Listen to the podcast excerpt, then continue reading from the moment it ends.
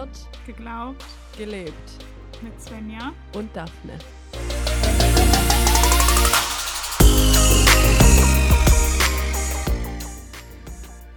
Hallo, Hallo. wir sind quasi live. Stimmt. Zum ersten Mal. Mhm.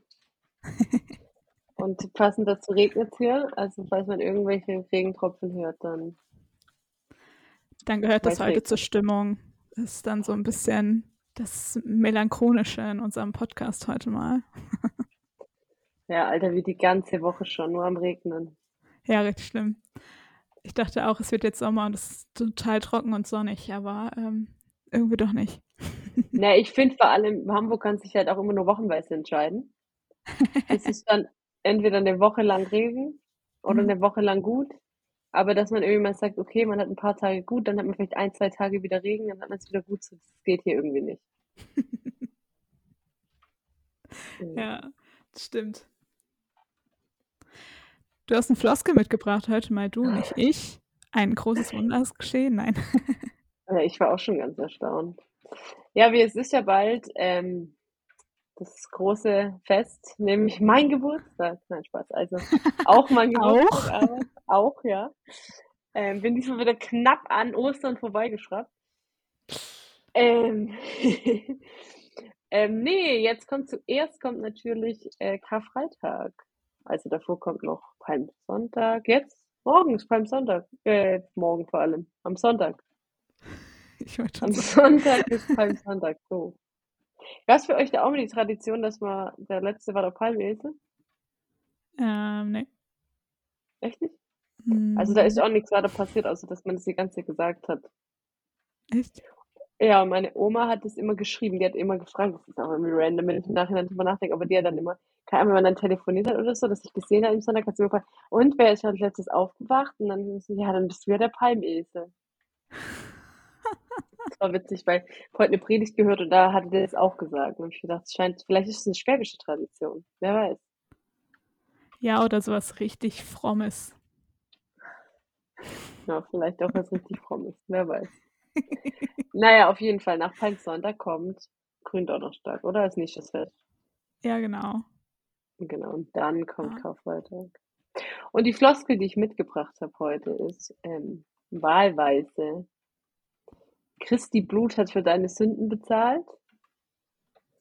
Oder Christus ist am Kreuz für dich gestorben oder für deine Sünden gestorben. Ein Satz, den ich auch schon unbeschreiblich oft gehört habe. Nicht nur um Ostern herum, sondern gefühlt zu jedem möglichen Moment, wo man es sagen kann. Ich, ich würde auch behaupten, das ist eines der, ähm, der KönigInnen der Floskeln. Ja, vor allem, wenn man halt ähm, irgendwie manchmal auch so bei Jugendevangelisation oder so, wenn man dann den Moment hat, dass die Leute sich irgendwie bekehren sollen oder ähm, sie nochmal zu ermutigen und dann ist das so eine starke Aussage, hey, er ist sogar für dich gestorben. Also, ne, jetzt äh, musst du auch was machen hier. Ja, und ich finde auch, auch gut ist, es fällt mir auch oft auf, ist, wenn man in so Predigten dann gerade dabei ist und sagt, und dann, genau, dann redet man davon und genau, erst so in den Momenten, wo du auch sagst, so man will dann nochmal den, der, der Sache Nachdruck verleihen und den Leuten vielleicht auch nochmal deutlich machen, warum jetzt das eine tolle Idee ist, Christ oder Christin zu sein und äh, dann äh, nochmal einfach so droppt, weil er hat ja seinen Sohn gegeben und ist gestorben am Kreuz für dich. Am besten ist das noch so der Satz, mit dem man die Predigt beendet und dann macht man so einen Mic Drop, so, um so richtig die Tiefe der Aussage zu haben. Ja, aber ich habe auch das Gefühl, also ich weiß es nicht, wie es dir geht, aber ich habe auch das Gefühl manchmal, auch ich, ich, man hat sich damit einfach so abgefunden. Also ich habe das gehört, seit ich denken kann. Und das war jetzt bis zum Studium nie so, als hätte ich das jetzt groß hinterfragt. Ich habe das schon manchmal so hinterfragt und gedacht, das finde ich irgendwie komisch, aber jetzt nicht so, dass ich jetzt irgendwo, wenn es gesagt wurde, hin bin und gesagt habe, erklär mir mal, was es damit auf sich hat. Mhm. Stimmt, ist bei mir tatsächlich auch so. Ich habe es immer einfach hingenommen, weil ich mir dachte, okay, ja, ist anscheinend wohl eine wichtige Aussage, dann wird es wohl so sein, weil man es einfach oft gehört hat. Und auch erst in meiner Ausbildung, als wir tiefer darüber gesprochen haben, kamen dann die Fragen auf, wieso eigentlich. Aber es war witzig, weil jetzt zum ersten Mal, als wir darüber gesprochen haben, und dann hat unser, unsere Dozentin, glaube ich, damals gesagt, so ja, und die meisten Jugendlichen fragen jetzt an dieser Stelle, aber wieso musste er denn sterben für uns? Und ich saß so und war so, hä? Sowas fragt man? Noch nie gehört, dass jemand gefragt hat. und was, hat, was hast du gelernt, was man noch darauf antwortet? Ähm, naja, wir sind ähm, ja meistens mit mehr Fragen aus der Stunde rausgegangen als gekommen. Deshalb äh, habe ich, glaube ich, erstmal gar nichts gelernt. Außer tausend neue Fragen, wo ich mir dachte, okay, ist doch gar nicht so klar, dieser Satz, wie ich immer dachte. Und auch, also ich glaube, ich habe schon immer noch so ein, ja, vielleicht so einen äh, frommen Anteil an diesem Satz, wo ich einfach sage, ja, ich kann das tatsächlich einfach unterschreiben und bin davon irgendwie überzeugt und gleichzeitig aber auch immer noch ähm, auch die Fragen des Svenja an mir, die dann fragt, okay, aber mal ganz ehrlich, wer ist an diesem Kreuz gestorben? Wieso ist er eigentlich gestorben? Und was bedeutet das für mich jetzt heute? Ähm, genau, ich glaube vor allem dieses, was bedeutet das für mich heute? Also welche Bedeutung, das hatten wir auch ja schon mal, da ich gesagt habe, dass Ostern für mich oft so bedeutungslos bleibt, wenn das Fest ist. Und ich eigentlich glaube, dass äh, Karfreitag ne, also was, was in meiner Beziehung mit Jesus bedeuten könnte. So. Also ohne da jetzt ein neues Fass aufmachen zu wollen, worum es heute auch nicht gehen sollte. Aber erinnerst du dich am Anfang, als wir diesen Podcast angefangen haben, ich gesagt habe, dass ich manche Sachen einfach unlogisch finde. Mhm. Das war nämlich genau das, da ging es nämlich, und das finde ich bis heute auch, also weiß nicht, da können wir mal eine extra Folge zu machen, aber die zwei Naturenlehre, wo es ja genau darum geht, also wie kann überhaupt jemand, der teilweise Gott ist, am Kreuz sterben? Ähm, und wie funktioniert es dann? Ist er dann, wenn er stirbt, gerade nicht Gott und nur Mensch? Mhm. Aber was dann funktioniert ja auch die Erlösungssituation nicht mehr, wenn er nicht auch Gott wäre und so weiter. Und ähm, das, genau, und das, ich weiß noch, da, da hatte ich so ein Seminar in der Uni dazu, so christologische Grundproblematiken. Und das war eben eins. Und das war echt so, keine Ahnung, ich, als ist man natürlich unbefriedigt daraus, so wie du das ja auch schilderst, aber ich finde es ja auch eine Stärke von Geisteswissenschaft so, einfach zu sagen, okay, auf manche, auf manche Dinge gibt es mhm. vielleicht auch einfach keine Antwort so. Ähm, aber trotzdem auch irgendwie so, dass ich das, das, das voll viele Fragen dann aufwirft, wo ich dann immer manchmal denke, wie haben denn da Leute früher tatsächlich irgendwie versucht, dann eine seriöse Antwort drauf zu geben? Weißt du, so Konzilien oder so? Also, mhm. so, wie kann es überhaupt funktionieren, dass da jeder mit befriedigt ist so? Ja, ich weiß auch, unsere Unterrichtsstunde dazu war sehr unbefriedigend, weil wir durften Theorien aufstellen und unsere Dozentin hat einfach jede Theorie widerlegt. Und am Ende hatten wir ganz viele durchgestrichene Sätze an der Tafel stehen. Und ich bin rausgegangen und war richtig aggro gefühlt. ich mir dachte, das kann doch nicht wahr sein. ja. Aber dann, äh, ja, irgendwie manchmal ist auch, dass ich merke, im Unterricht wurde mehr gesagt, als ich in dem Moment mitgenommen habe und habe heute Dinge gelesen, wo ich mir dachte, ah, darüber müsste ich nochmal nachdenken. Vielleicht wird mich das noch ein Stück weiterbringen. Ja. Ja, ich fand es interessant, weil da hatte, äh, und das schließt vielleicht dann zu heute so ein bisschen an, hatte sich eine dann gemeldet und gemeint, ja, aber wieso müsste man denn immer alles erklären? Mhm. Man könnte ja quasi auch einfach, äh, manche Sachen wären halt vielleicht einfach nicht zu erklären. Und es war mir dann im ersten Moment so irgendwie so ein bisschen gecheatet so. Also ich, man hat ja jetzt halt noch kurz so ein Schlupfloch genommen. Und ich bin da bis heute so, dass ich denke, ja, auf der einen Seite gehe ich da voll mit. Also man mhm. kann halt nicht einfach, nicht, nicht alles erklären so. Auf der anderen Seite ist dann ja immer die Frage, wie viel ist es okay, dass, dass man nicht erklären kann, dass es für mich noch Sinn macht. Mhm. So, und dass es immer noch in sich so schlüssig ist, dass man irgendwie sagen kann, okay, man, man glaubt es oder da gibt es überhaupt was, woran ich dann so glauben kann. Ja, also ich glaube auch, man sollte sich nie wegducken vor der Antwort sozusagen und einfach sagen, okay, müssen wir nicht erklären, weil es dürfen Sachen auch einfach unklar bleiben. Ähm, ich finde, man muss sich ja mit allem irgendwie mal auseinandersetzen. Und natürlich gibt es Punkte, wo wir an unsere Grenzen kommen, wo wir es nicht erklären können, weil wir Dinge nicht verstehen. So ähm, halt, man muss so, ich glaube, alles in die Waagschale werfen und dann gucken, dass man in eine Balance kommt für sich selbst halt, ne, irgendwie. Aber ich bin auch Ja. einfach ein Mensch, ich hasse es, wenn Fragen unbeantwortet bleiben oder wenn ich auch Fragen nicht zu Ende beantworten kann. Bin ich auch immer sehr unzufrieden mit mir selber. Ich finde aber, der Aha-Moment wird ja immer größer, wenn man dann irgendwie noch mal 'ne coole Theorie oder so was liest dann Mhm. dazu, finde ich, so. Und ich fand, es war schon vor Kurzem noch mal, ähm, im im Gottesdienst, da war auch eine, die hat gesagt so, ja, also sie, ähm, hat irgendwie auch im Laufe ihres Lebens gelernt, dass sie Sachen dann auch einfach weglegen kann. Und zwar gar nicht im Sinn von weglegen und ich fasse es nie wieder an, aber einfach zu sagen: „Ich komme da jetzt nicht weiter.“ Mhm. Und das heißt nicht, dass ich da nie weiterkomme, aber das heißt, dass ich vielleicht einfach noch 'ne Weile brauche, bis ich mich damit irgendwie noch mal besser beschäftigen kann so. Und das finde ich tatsächlich genau, das finde ich irgendwie fand ich ganz genau, irgendwie ganz cool, so dieses nicht so zu sagen: „Wenn ich darauf keine Antwort habe, dann ist es nicht okay, Christin zu sein“, quasi so. Mhm. Sondern einfach zu sagen: „Okay, vielleicht finde ich irgendwann noch 'ne bessere Antwort für mich oder so oder kann noch mal drüber nachdenken anders oder so oder kriege anderen Input oder so was.“ Ja. Ja, voll. Also, ich finde ja auch, man soll ja nie daran sozusagen verzweifeln, zerbrechen, ne? Sondern, ähm, ich glaube, man darf auch einfach mal sagen: „Okay, ja, ich habe jetzt so lange drüber gegrübelt, ich brauche vielleicht auch einfach mal den Moment, es einfach die Antwort auch mal, wenn man's fromm sagen will, Gott zu überlassen. Vielleicht gibt er mir irgendwann noch mal den Impuls, da weiter nachzuforschen so.“ Ja. Das will ja ist ja auch in der Bibel manchmal so, wie Leute da nachforschen oder in den Psalmen, wie dann Gott beschrieben wird und so. Und wo ich mir heute denke: „Okay, heute ich würde ich gar nicht mehr da drauf kommen.“ Und gleichzeitig gibt's manchmal auch andere coole Impulse zu sehen. Okay, ja, stimmt, so könnte man auch mal drauf blicken. Ja. Wie würdest du denn oder wie erklärst du 'ner Konfirmandin, was an Karfreitag passiert ist? Ich sage, ähm, schlag einfach mal die Bibel auf und lies nach und dann gehe ich. Nein, ähm Wollte grad sagen, du bist ja fies.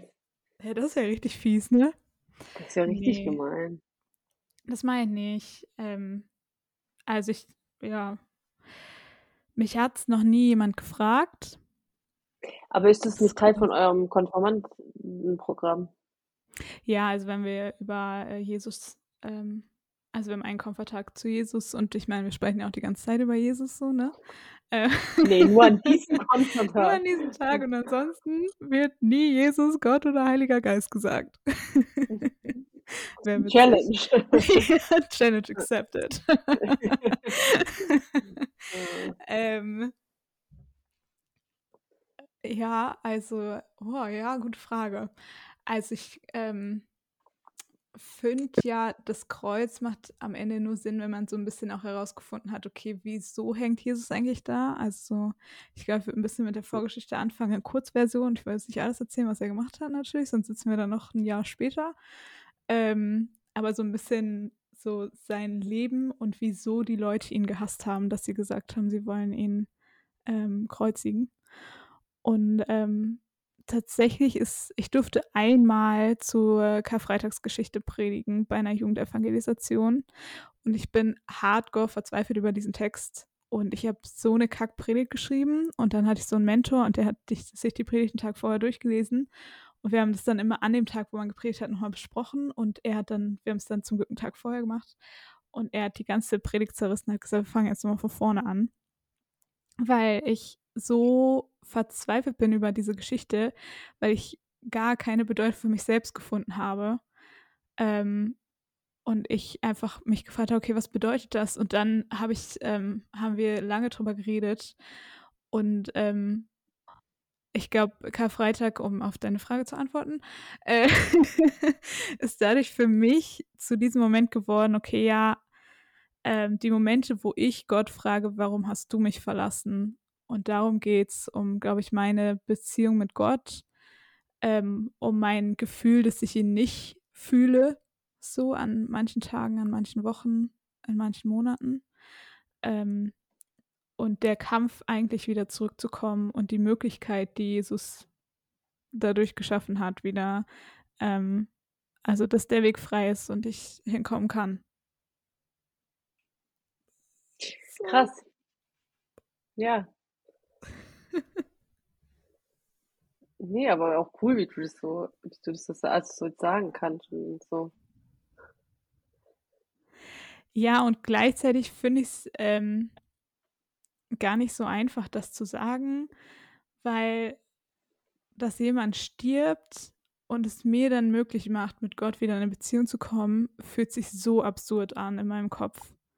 So, und ich, ähm, bin gleichzeitig immer, wenn ich das so sage oder jetzt grad auch sagen musste, das sei 'n bisschen, äh, ausgeholt und wollte dem 'n bisschen aus'm Weg gehen irgendwie, weil ich gleichzeitig auch denke: „Okay, ja, ähm“ es hört sich einfach so absurd an, ja. Es ist wie in ich glaube, irgendwo im Korinther steht: „Das Kreuz ist eine Torheit für die Leute, die nicht glauben, doch eine Gotteskraft für die gläubigen Christen.“ Und ich denke mir: „Okay, auch für mich als Christin ist manchmal frage ich mich: „Okay, es ist irgendwie komisch.“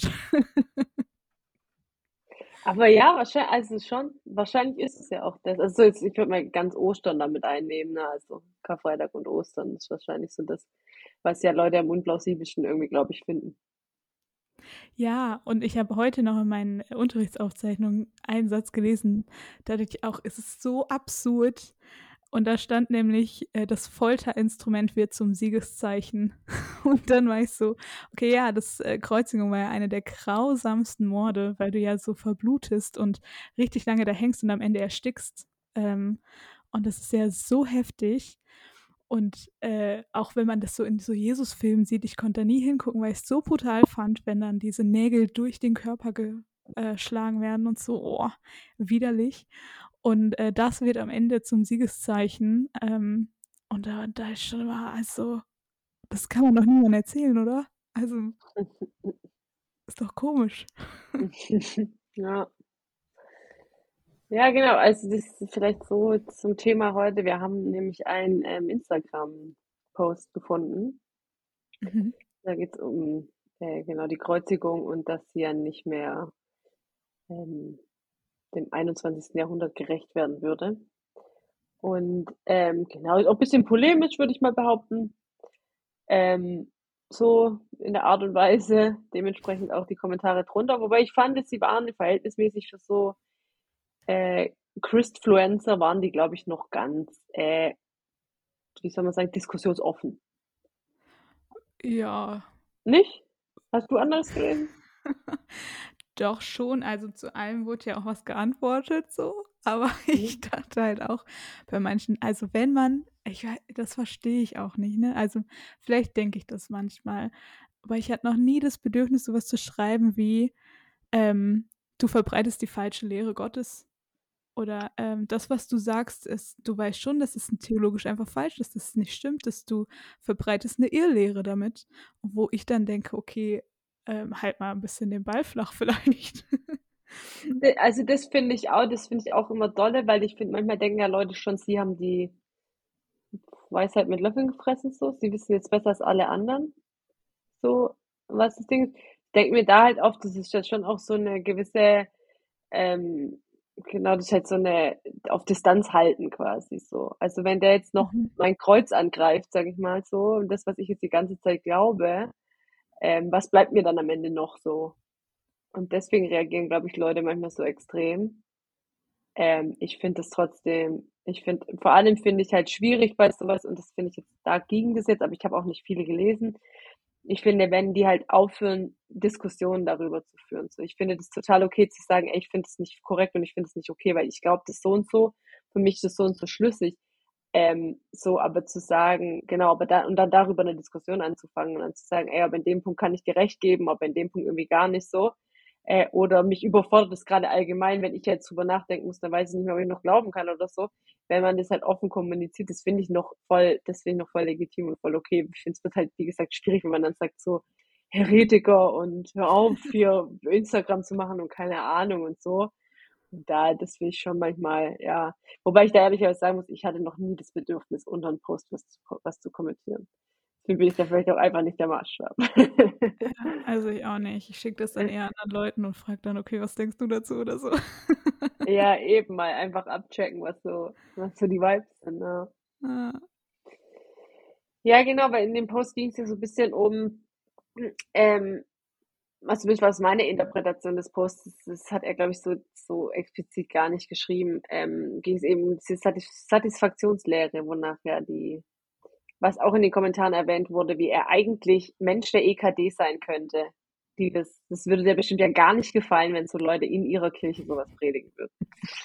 Ähm, weil genau die ja da eben noch so ein bisschen, genau, also eigentlich das ja schon die äh, weit verbreitete christliche Idee quasi vom, vom Tod Jesu am Kreuz ist.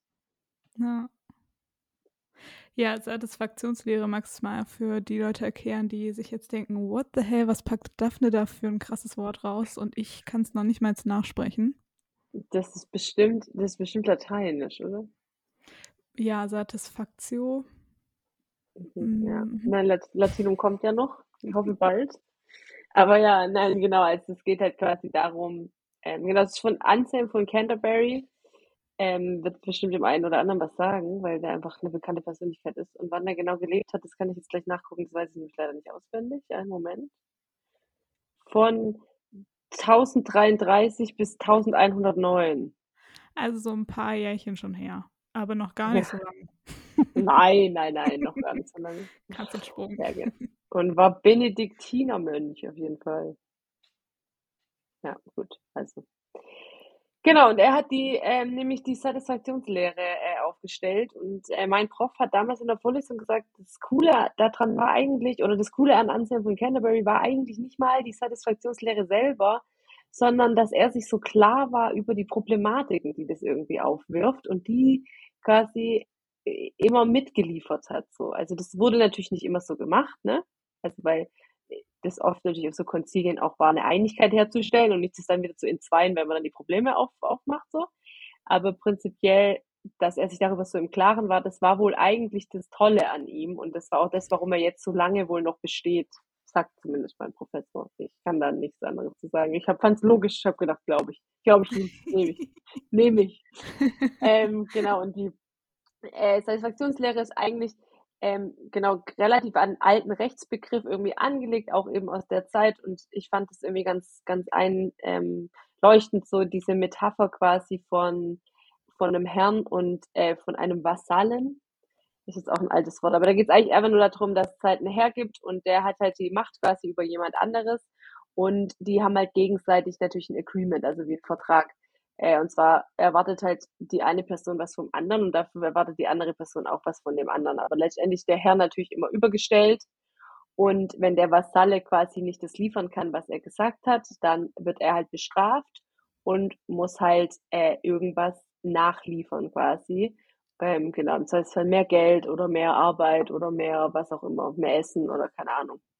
Und genau, das ist halt somit quasi so ein Rechtsverhältnis und dieses diese Ansicht eben oder dieses weit verbreitete Rechtssystem, ähm, was heißt System, kann man es ja nicht mehr nennen, aber eben diese Rechtsauffassung, die wurde dann quasi eben auch an, angewendet auf, ähm, auf Gott und eben Jesus, der am Kreuz dann gestorben ist.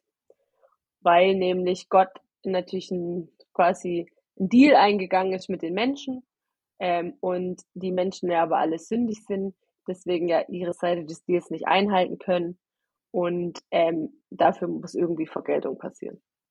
Aber weil Gott halt kein, äh, genau, weil Gott sich halt schon auf der einen Seite von Gerechtigkeit leiten lässt, aber eben auch von der großen Liebe zu den Menschen, äh, musste halt quasi, genau, hätte er eigentlich, weil, wie ich ja gerade schon meinte, die Menschen äh, sündige Menschen sind und es sich auch nicht ändern wird, äh, hätte er eigentlich den Menschen töten müssen. Dass er das aber nicht machen muss, hat er quasi äh, Jesus ähm, genau, ist Jesus quasi gestorben dann für die Sünden. Und The diese Theorie funktioniert ja theoretisch einfach, ähm, äh, genau, also es ist schon natürlich der Bestandteil von, es war irgendwie zum Teil äh, Gott auch noch mit dabei, aber vom Ding her ist das Leben Jesu in dem Fall ja egal. Da geht es ja tatsächlich nur um die äh, Kreuzessituation. Ähm, und eben theoretisch auch die, die Auferstehung quasi egal. Mhm. Und das mhm. war jetzt so eine ganz rationale äh, Überlegung, wie äh, kann das quasi sein, dass ähm, genau Gott die Menschen nicht bestrafen muss dafür, dass sie sündig sind.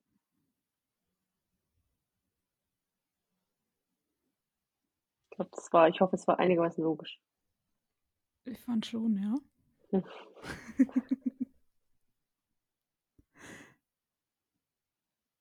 Ich fand, also das finde ich nämlich auch tatsächlich, also das, das, das, ich habe in meinen in meinen Aufzeichnungen dazu meiner Vorlesung jetzt auch wieder, und da stand voll oft dann auch so drin, so dieses, ja, das sei aber sehr rational und so, und dann fand ich auch, ja, das fand ich irgendwie auch witzig, weil das irgendwie ja der, der gesamte Ansporn irgendwie war, ne? Also, du hast eine rationale Geschichte hier irgendwo, die hat jemand in der Bibel aufgeschrieben, logischerweise auch irgendwie interpretiert. Mhm. Und ähm, der Anspruch jetzt von ihm war halt, das verständlich zu machen quasi oder eigentlich noch einen Schritt weiter irgendwie zu, zu, von der Erlösung her, weil die muss es ja geben, her zu argumentieren, wie das alles da quasi reinpasst. So. Ja, auch ähm, gerade so diese, dieser Gedanke, okay, ja, ähm, irgendwer muss bezahlen dafür, was äh, schief läuft.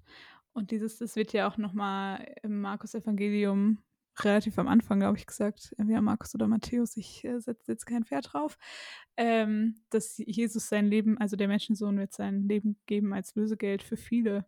So dieses so schon mal vorahnen zu teasern. Haha, da gibt's wen. und der wird am Ende da stehen, ist ja auch so ein großer Gedanke da drumherum. So dieses Lösegeld zahlen. Weil irgendwer bezahlen muss für Dinge.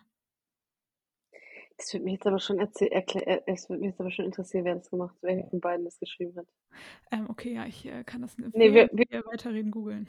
Ja, und wir raten kurz. Was, was rätst du? Ich glaube, ich sag Matthäus. Ich weiß, dass äh, die Bibelverse sehr ähnlich waren und ähm, es gibt äh, sozusagen zwei, die relativ ähnlich aussehen, nur bei dem einen steht es mit dem Lösegeld. Ähm, nee, ich habe nur, ich dachte nur, ich gesagt das am Anfang. Und ich fand, also ich finde, das ist bei, also so die Leidensankündigungen und so, die sind ja bei Matthäus viel stärker als bei Markus. Deswegen dachte ich irgendwie, weiß ich nicht. Und ja auch so dieses Wegevangelium und so hätte ich jetzt geraten. Ja. Aber keine mhm. Ahnung. Und irgendwie hatte ich Lösegeld, hätte ich Paulus zugeschrieben, tatsächlich. Oh mein, jetzt habe ich den Bibelvers gefunden, aber da stehen natürlich keine Bibelstelle zu. Jetzt gucke ich nochmal den ganzen Vers. Dieser Moment, wenn sogar Google nicht so funktioniert, wie ich das gerne hätte. Ey, das ist bei Bibelsprüchen voll oft ein Thema. Muss man, es steht, ähm, was hast du gesagt, Matthäus? Ja. habe ich falsch gesagt. Ja. Oh, jetzt habe ich irgendwas ganz falsch gemacht. Steht in Markus auf jeden Fall.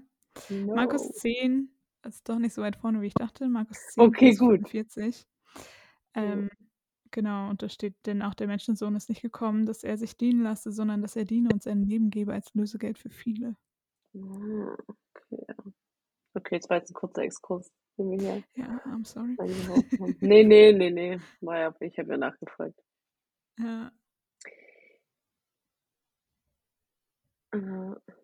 Genau, und das fand ich noch spannend, weil ähm, gerade so mit diesem Gedanken Lösegeld und jemand muss bezahlen, kommt ja nicht nur im äh, Neuen Testament vor, sondern wird schon im Alten Testament bei den Propheten angekündigt. Ähm, und da hatte ich nämlich in unseren Aufzeichnungen, was mir heute wieder aufgefallen ist, wo ich dachte so, oh ja, das ist nur ein guter Gedanke. Und zwar Jesaja hat es tatsächlich schon gesagt, und dadurch dann äh, habe ich vorhin nochmal nachgeguckt, was er da eigentlich geschrieben hat. Und schreibt es auch sozusagen, da muss jemand kommen und der trägt alle Krankheit und alle Schmerzen ähm, auf sich und wird, ähm, also, und alle hielten ihn für den, der irgendwie geplagt und von Gott geschlagen wird. Aber er ist um unserer Willen verwundet irgendwie und wird um unserer Sünden zerschlagen. Und dass die Strafe, die uns gelten würde, halt auf ihm liegt und äh, damit wir am Ende Frieden haben und unsere Wunden geheilt werden. Und da ist so krass, dass sie da sowas sagt. Das, das ist ja schon auch nochmal interessant, jetzt, weil dann diese, ähm, diese Auffassung von Recht mhm. oder von Versöhnung oder von Vergeltung vielleicht ja eher, die, die, die sitzt ja, also die, die war, saß ja einfach tief, ne? Dass das mhm. so halt schon interpretiert wurde. Ja, voll. Ja. Und ist ja auch heute also, ich meine, so grade wenn's um Verträge geht oder so und auch im Arbeitswesen, ähm, geht's ja darum, ne, man geht 'n Deal ein und der eine muss was erbringen und der andere auch. Und wenn das nicht funktioniert, ja, dann muss man die Konsequenzen irgendwie tragen und, äh, kommt nicht drum herum. So, fängt ja schon an, keine Ahnung, in der Schule, wenn man Scheiße baut, dann wird man halt bestraft dafür. Zur Not kriegt man 'ne schlechte Note. So und, äh, ja. Ja, genau, jetzt ist da ja eher die Frage ja dann auch nach dem und das ist ja auch das, was in dem Post, glaube ich oder zumindest für mich am eindrücklichsten war äh, das ist ja 'ne Frage nach dem Gottesbild. Mhm. So, also genau, ist die Idee tatsächlich, dass Gott genau, unbedingt, äh, quasi 'ne Einlösung dafür haben will, sagen wir jetzt mal, für den Vertrag, den wir gebrochen haben. Mhm. Also, glauben wir dran, dass er dann sagt, das ist ihm die Gerechtigkeit ist ihm dann nachher wichtiger. Voll.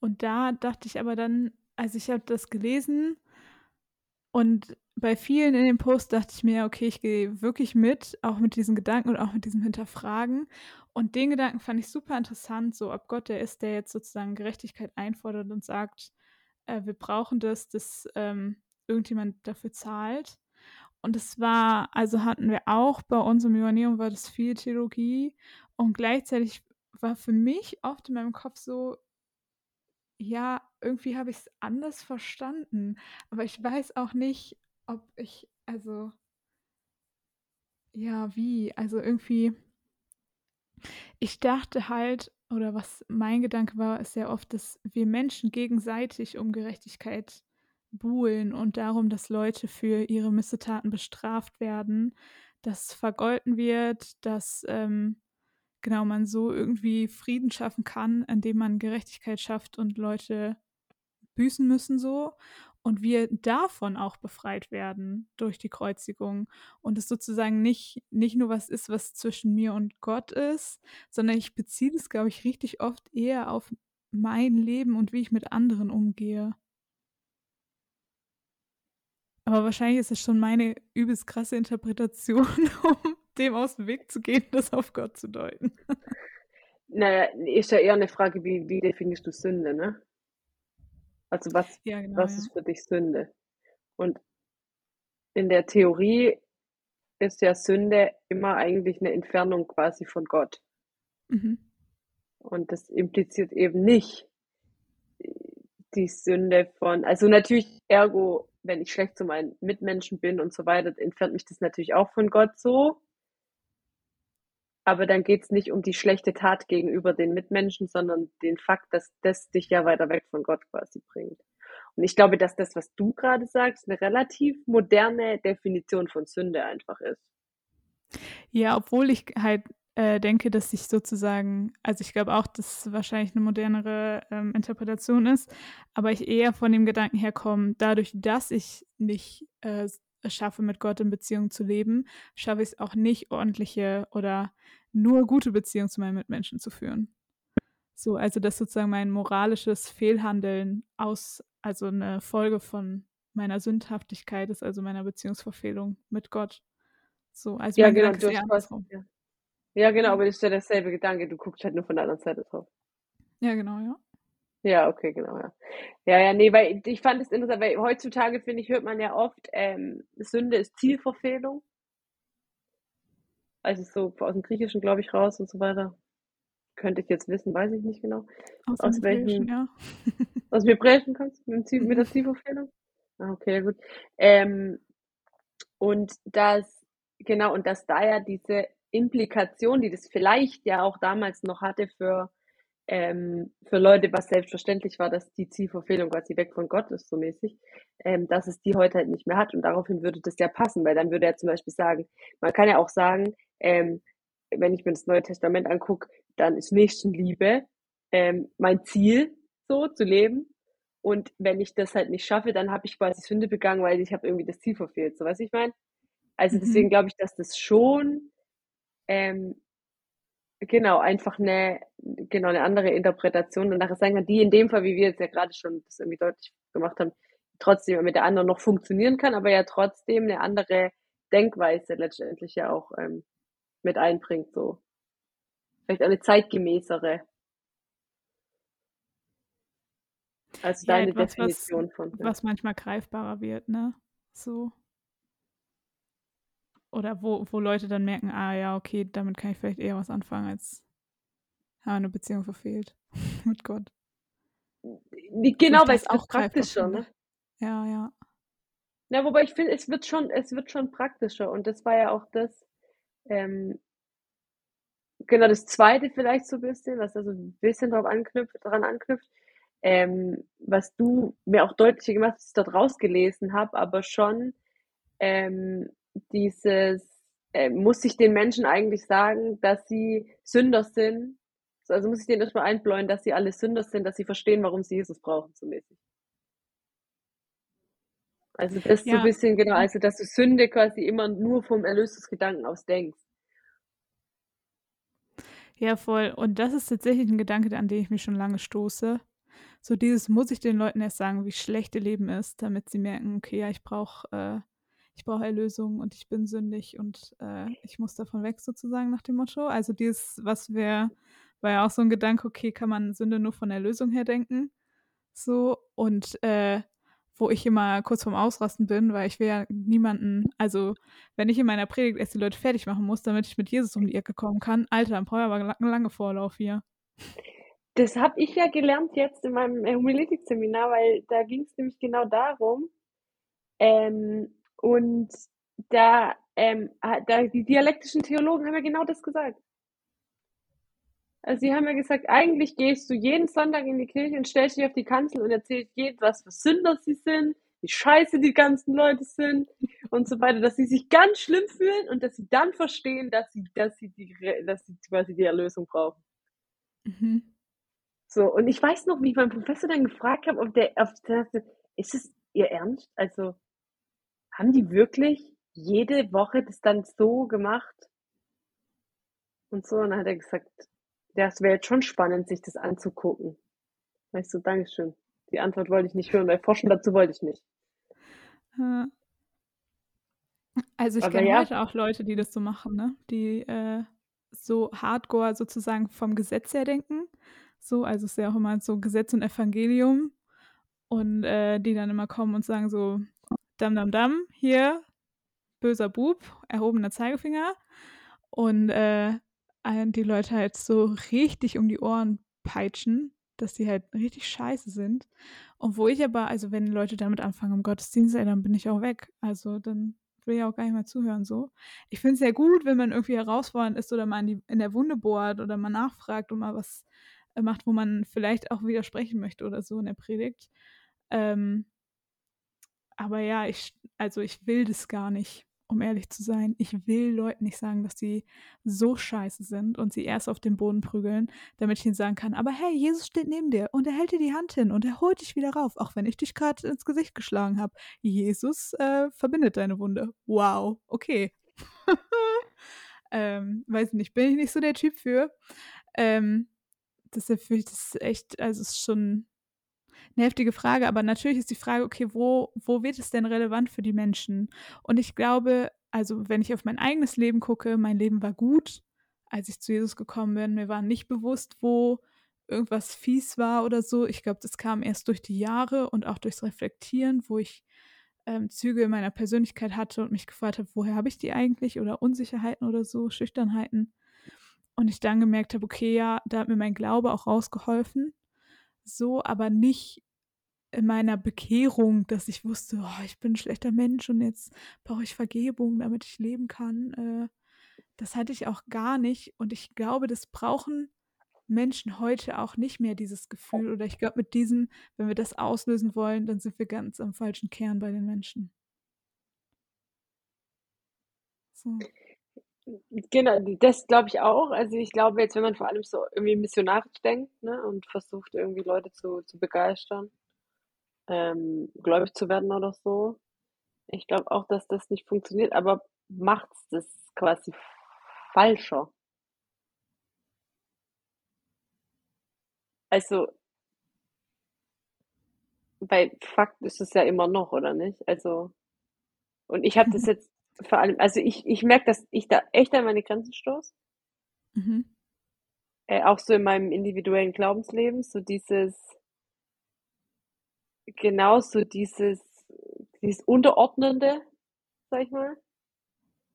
Ähm, und der ja auch im Zuge dessen irgendwie auch so ein bisschen Kontrolle abgeben und so weiter, so dieses irgendwie genau Sachen vielleicht auch dann auf Gott zu vertrauen, einfach und zu sagen, okay, ich ähm, muss das jetzt nicht alles selber einmal ausprobiert haben, bevor ich dann äh, genau irgendwie da, da Gott vertrauen kann, so. Ähm, aber das sind also dann, und ich finde, das ist ja oft auch Thema. Also ich finde, das ist ja oft auch, oder ich keine Ahnung, weiß nicht, wie dir das jetzt vorkommt, vielleicht trifft es bei mir einfach nur Nerv. Aber beim, ähm, wir hatten es jetzt oft auch im Kirchengemeinderat oder so, dass Leute das dann so gesagt haben. Da ging es halt eher um so Spiritualität und so weiter. Und da geht es ja auch viel darum, irgendwie Kontrolle abzugeben und irgendwie gucken, was der Heilige Geist macht und so weiter. Ähm, aber dass das oft irgendwie so ein Thema war, dass, dass man sich zu wichtig nimmt.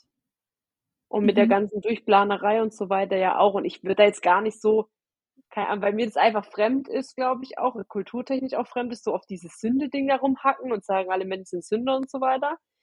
Ich glaube, das ist mir einfach auch fremder, also zum Beispiel, was weiß ich, zu Lutherzeiten oder so so war. Ähm, aber schon so dieses Unterordnende auch und dieses, ähm, ich bin bedürftig und so. Ähm, das, das, äh, vielleicht ist sogar das anknüpfender an die äh, Lebensrealität im Moment, als so dieses Sündemäßige ist und ich mache schlechte Taten die ganze Zeit so. Aber ich finde halt immer, da ist ja schon auch noch was Wahres dran. Und dann ist ja immer die Frage, wie viel davon kann ich quasi aufgeben auch in meiner Theologie oder in meiner, ähm, wenn ich jetzt eine Kirche bin, natürlich ich als Individuum kann das natürlich machen, wie ich will. Ähm, wie viel davon kann ich aufgeben, um quasi auf die Leute zuzugehen und in die heutige Zeit irgendwie anders einsprechen zu können. So, weißt du, was ich meine? Mhm. Ich glaube halt, oder das, wo ich gemerkt habe, okay, so, so möchte ich Leuten von Jesus erzählen oder ihnen zeigen, dass es eine richtig gute Lebensalternative ist, war für mich tatsächlich, also Standard, der Blick auf Jesus der Schlüssel, so, ne? Ähm, weil ich, also ich finde, Jesus war super radikal. Er hat ähm, Dinge komplett anders gemacht, als die Gesellschaft wollte oder es eigentlich gedacht hat, so, hat, ist damit auch gegen das System oder gegen den Strom geschwommen und hat gleichzeitig aber mit seiner Radikalität halt seinen Finger in Wunden gelegt, aber mit halt nicht radikalem Gesetz, sondern einer radikalen Liebe. Und ich fand so dieses zu erleben, dieses ähm, Angenommensein und so, das ist für mich eher der Schlüssel, Leuten zu zeigen, hey, ja, wir haben, ähm, das hat eine Re Lebensrelevanz, so eine Lebensrelevanz für uns. Und wo ich heute, also wo ich dadurch habe, also ich bin schon, ich glaube, mir geht es ein bisschen anders als dir. Ich habe schon manchmal eine riesige Demut in mir oder dass ich mich sehr klein fühle. Ich glaube, es liegt auch daran, dass ich äh, einfach als Hauptamtliche arbeite und weiß, wie sehr ich in Dingen versagen kann und dass ich eigentlich ohne, ähm, ohne Gottes Hilfe auch keine guten Predigten halten kann. So. Und ich dann merke, okay, es funktioniert irgendwie nicht so gut. Ähm, und da merke ich schon, werde ich manchmal sehr demütig so vor ihm, dass ich ähm, mich irgendwie auch klein fühle manchmal. Aber auch einfach, weil ähm, ich merke, dass ich das, was er Menschen gegeben hat, niemals so geben kann, wie er es getan hat. So. Und ja, ich, ich glaube, mich macht es deshalb so wütend, wenn die Leute vom Gesetz herkommen oder von so einer, okay, ja, ich mache jetzt mal alles schlecht, weil ich mir denke, ja, irgendwie hat Jesus sich einfach, wenn es den Leuten schlecht ging, daneben gesetzt in die Scheiße und hat dann eher ist so von der anderen Seite halt gekommen, hat dann halt von der Liebe erzählt, von der guten Nachricht, von dem, was er geben kann, von dem, was sich verändern kann, obwohl man es nicht denkt, so. Ähm, und ich finde, also ich war ähm, vor kurzem bei meiner Heimatgemeinde in einem Gottesdienst und ich merke schon, dass die manchmal echt gut predigen können. Und da war ein Gedanke auch dieses, okay, ähm, Und darüber habe ich vorher noch nicht so nachgedacht. So, Jesus wurde ja für Barabbas eingetauscht. Barabbas der Mörder schlechthin, so der eigentlich der, der es wirklich verdient hätte, im Knast zu sein, so. Und dann wird Jesus eingetauscht, so, also auch vielleicht nochmal der Löse Lösegeldgedanke so. Ähm, und er stirbt sozusagen an Barabbas Stelle. Und dieser Moment, wo der Pastor das erzählt hat, da war ich so, okay, daran habe ich vorher noch nie so gedacht, dass er ja, also das beschreibt ja eigentlich fast für mich oder für die Bedeutung, die das Kreuz für mich vielleicht gewonnen hat, so genau das, dass ähm, sozusagen Jesus für das stirbt, was, was ich nicht schaffe, für dass ich kein perfektes Leben führen kann, dass ich keine perfekte Beziehung mit ihm führen kann. Für dieses, also eigentlich das, wo ich merke, okay, ja, äh, wo ich merke, dass ich meine Kämpfe in meinem Glauben habe, er stirbt dafür, dass diese Kämpfe aufhören können. So, dass äh, das gar nicht sein müsste, ähm, dass ich es nochmal versuchen kann, anstatt aufzugeben und selber am Kreuz zu hängen, so und daran zu sehr zu leiden. So, ja, genau, also irgendwie ja, ich, oh, ich tue mich immer so schwer.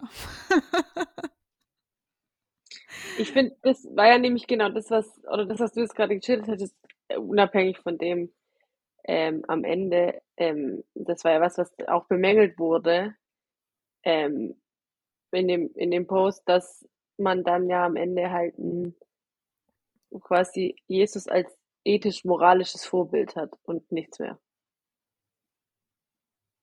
Also wenn ich mich quasi darauf berufe zu sagen, er war ein, Mann des Volkes und er hat immer, die Liebe war quasi immer an erster Stelle, er war immer geduldig, hat sich immer um alle Leute gekümmert, hat sich daneben dran gesetzt und so weiter. Dann, was ja auch ein großes, ein großer Bestandteil der christlichen Religion ist so. Aber wenn das quasi alles ist, ähm, dann ist es einfach ein Mensch, der mal gelebt hat und der einfach ein krasses Leben gelebt hat und der mir als Vorbild quasi dient. Ja, genau. Und äh, finde ich auch. Ja, genau. Und das hatten wir vorher mit dem Podcast gestartet, haben wir ja schon gesprochen. So dieses, dass ich dann tatsächlich an dem Punkt halt, ähm, glaube ich, das Kreuz nicht ohne Auferstehung denken kann. So, ich glaube, ich bin ein kleiner nachöstlicher Christ. der immer von der Auferstehung denkt und in dem Moment, ab diesem Moment ge gewinnt es nochmal eine andere Gewichtung, als er wieder aufersteht und vor den Leuten steht und ähm, den Tod sozusagen überwunden hat. Ich glaube, es ist nicht nur das Ethische, ich glaube, es ist ein riesiger Teil für mich vor allem, ähm, vor allem in den letzten, glaube ich, zwei Jahren auch geworden. Ähm, dieses riesige, genau, ihn einfach als krasses Vorbild zu sehen. Und gleichzeitig habe ich ihn aber auch einfach als ähm, jemanden erlebt, der äh, ja auch irgendwie so eine nicht nur ethisch, sondern auch ganzheitliche Lebensveränderung einfach bewirkt. In, auch einfach in mir tatsächlich.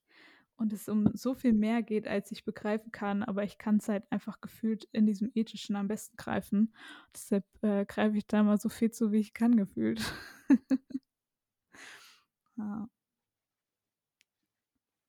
Das waren doch jetzt schöne Schlussworte, die einen schönen Ausblick geben auf Ostern. Das, was noch kommt.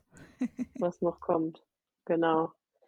Ähm, genau, ich wollte einmal noch sagen, äh, dass dieser Post bei, für alle, die, die das jetzt nochmal nachlesen wollen und so, ich möchte jetzt ja auch nicht die Credits hier wegnehmen, ähm, bei Ein Spunk heißt der, ähm, genau, ist so ein Christfluencer, wie es jetzt ja schon ein paar gibt. Und der macht immer ganz, also ich finde, der ordnet immer ganz gut irgendwie Sachen ein und wirft irgendwann mal auch nochmal neue Fragen auf und so. Kann man auf jeden Fall mal vorbeigucken. Genau. Yes. Und dann wünschen wir alle einen schönen Karfreitag. Isst du an Freitag, äh, an Karfreitag Fleisch? Ähm, nee, wir haben immer Fisch gegessen zu Hause unsere unchristliche Familie isst an Karfreitag kein Fleisch, aber Fisch. nee, Fisch ist das so ein Ding, das, das, also die wir als, ich würde uns jetzt mal kurz als christliche Familie deklarieren hier und ähm, wir machen es auch so. Wir haben das auch so gemacht. Ja, ich habe mich immer gefragt, wieso meine Mama genau daran festhält, wenn wir sonst, also wir sind ja nicht mal zu Ostern in die Kirche gegangen, aber es durfte kein Fleisch geben an Karfreitag. Ich habe es auch das ein oder andere Mal vergessen und habe dann Fleisch gegessen und wurde dafür sehr gerügt. Deshalb, ähm, das wird mir nie wieder aus dem Kopf fallen. Ich esse da kein Fleisch. Mir ist es einmal passiert, mir ist es tatsächlich einmal passiert und da, da habe ich nachts einen Burger gegessen bei McDonalds und da war es noch nicht zwölf. Ich mich auch, da habe ich mich doch eigentlich sehr schlecht gefühlt. Ohne das näher benennen zu können, warum.